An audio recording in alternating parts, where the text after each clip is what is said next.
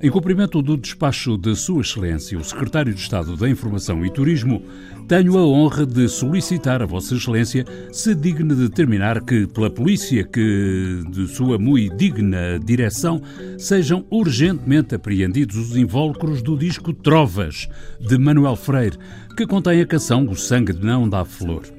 Devendo também ser apreendidos os discos que estão dentro dos referidos invólucros.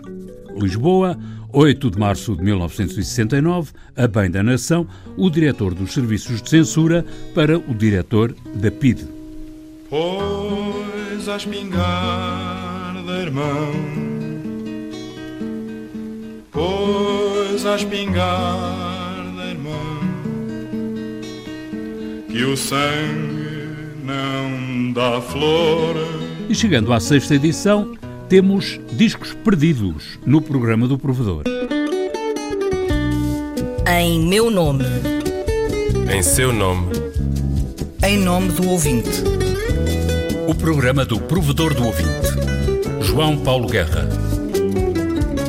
A palavra censura já apareceu por mais de uma vez na correspondência dirigida ao provedor do ouvinte. É uma palavra que morde e que arranha, sobretudo quem trabalhou nos anos de chumbo com os sensores sempre de tesoura afiada para cortar em textos, palavras, o que estivesse à mão.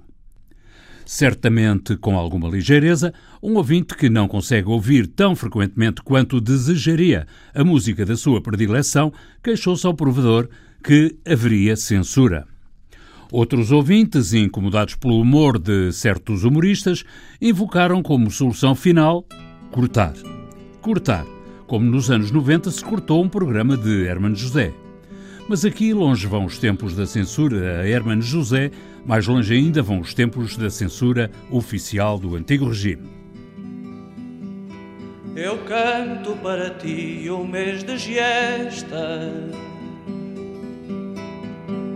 um mês de morte e crescimento, ó oh, meu amigo como um cristal partindo-se plangente no fundo da memória perturbada. Esta canção com lágrimas de Adriano Correia de Oliveira, com poema de Manuel Alegre, foi em tempos proibida porque sim. Outras foram proibidas porque não. A canção com lágrimas contava-se entre as baladas de protesto, as baladas que infestavam as estações de rádio, segundo escreveu Marcelo Caetano, já no exílio, no seu depoimento. Pelo que via, lia e ouvia na rádio infestada, no teatro de amadores profissionalizado no protesto, no cinema de contestação, nos festivais de rebeldia, na imprensa insinuadora, Marcelo Caetano concluiu que era forçoso reprimir. E reprimiu reprimiu enquanto a história lhe deu oportunidade.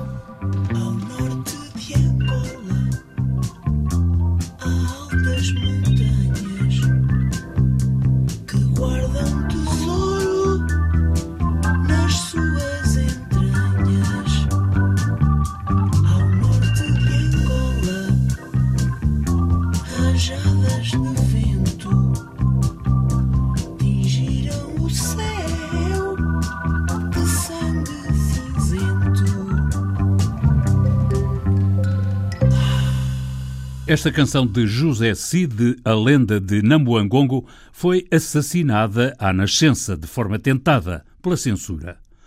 O poema não pode ser divulgado, decidiu, a bem da nação, o chefe da repartição de informação audiovisual da Secretaria de Estado da Informação e Turismo em 5 de março de 1974. Entretanto, três semanas depois, no Coliseu de Lisboa, a contestação e a censura defrontaram-se publicamente. Eu queria antes de mais dizer que, exatamente porque eu vivo lá para cima, uh, tive que vir cá para baixo, não é? E apesar de serem cerca de 300 km, acontecem coisas esquisitas. Por exemplo, no, no comboio aconteceu eu perder quase todas as letras que trazia para cantar aqui. Para além disso, eh, aquelas que ainda não, não perdi para, por qualquer razão, aconteceu uma coisa mais estranha. Não perdi a letra toda, mas perdi quadras. 29 de março de 1974, Coliseu de Lisboa. Manuel Freire, antes de começar a cantar, com ar de piada, foi dizendo que tinha perdido algumas letras de canções pelo caminho e até mesmo perdera a última quadra daqui ia cantar, Dulcineia. Protestos do público, alguém da geral perguntou quem foi o filho da Pi que cortou a letra, risos do público e do artista, vem tudo tintim por tintim no relatório assinado pelos agentes da Direção de Serviços de Espetáculos Leitão e Romeiras, Coliseu dos Recreios, Lisboa, 29 de março de 1974. Vamos outra vez cantar a grândola.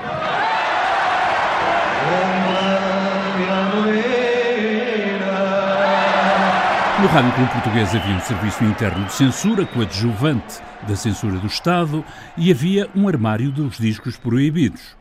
Já ia alta a madrugada do 25 de abril de 1974, quando o operador José Ribeiro conduziu os militares até ao armário dos discos proibidos. E foi num instantinho.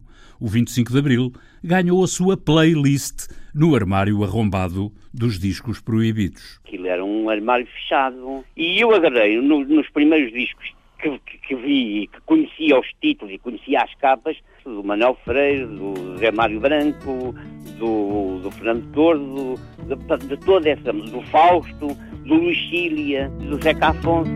Venham mais cinco, numa sentada que eu pago já.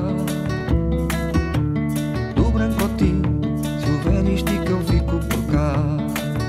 Venham mais cinco era uma canção, o cemitério dos discos perdidos, e por esse motivo a grândula Vila Morena foi a senha da Revolução, para não espantar a caça, com uma canção do Index Expurgatório. José Afonso era, aliás, o campeão dos discos proibidos e o próprio nome do autor e cantor chegou a estar proibido na rádio e nos jornais. O que levou o jornalista Pedro Alvim a escrever no suplemento A Mosca do Diário de Lisboa sobre a Odisseia de Acés Osnofa, o homem do nome ao contrário. E os censores não leram em Acés Osnofa o nome ao contrário de Zeca Afonso. Os censores, para burros, só lhes faltavam as orelhas.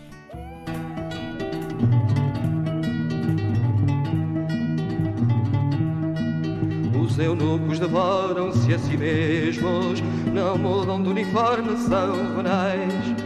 E quando os mais são feitos em torresmos, defendem os tiranos contra os pais, defendem os tiranos contra os pais.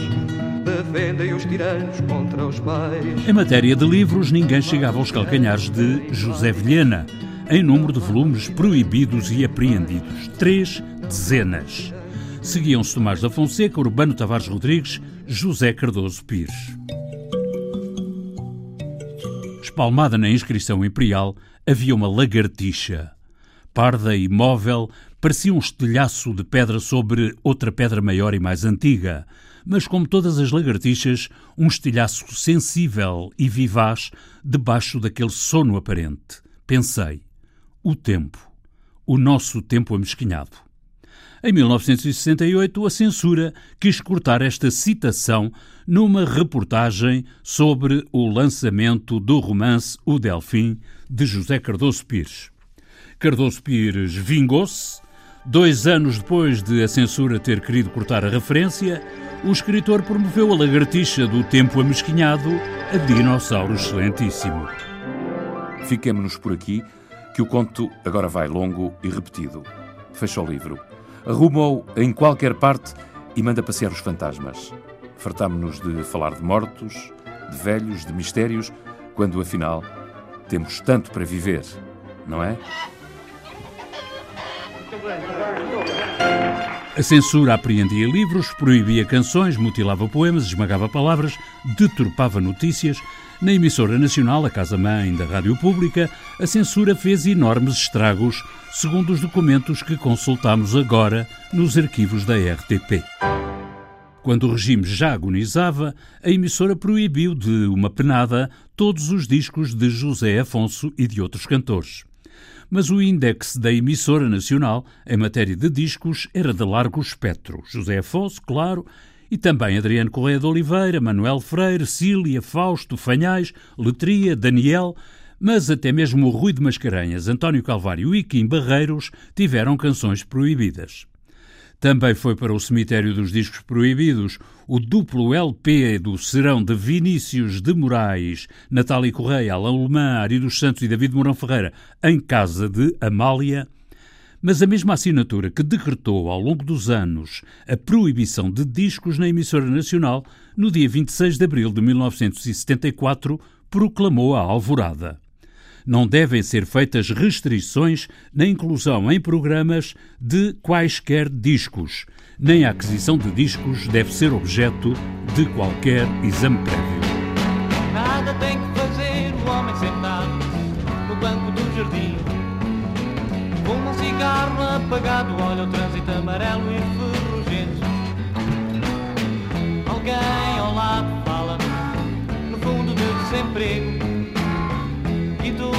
Trabalho, sem trabalho em África. Na emissora nacional houve tempos em que os mecanismos da censura se preocupavam não apenas com o que se dizia, mas também com as inflexões de voz indesejáveis, com o modo, com a maneira como se dizia, recomenda-se ao locutor Fernando Peça que deve evitar certas familiaridades que usa ao microfone. Por exemplo, no retiro da Severa despede-se até já ou até logo. Evite-se essa forma de locução. Ordem de Serviço da Emissora Nacional assinada por Henrique Galvão em 11 de janeiro de 1937. E esta, hein? A música do genérico do programa do Provedor do Ouvinte é da autoria de Rogério Charras, interpretada pela guitarrista portuguesa Marta Pereira da Costa e o contrabaixista camaronês Richard Bona. Sonorização e montagem João Carrasco, Textos Viriato Teles e João Paulo Guerra. Em meu nome. Em seu nome. Em nome do ouvinte. O programa do provedor do ouvinte. João Paulo Guerra.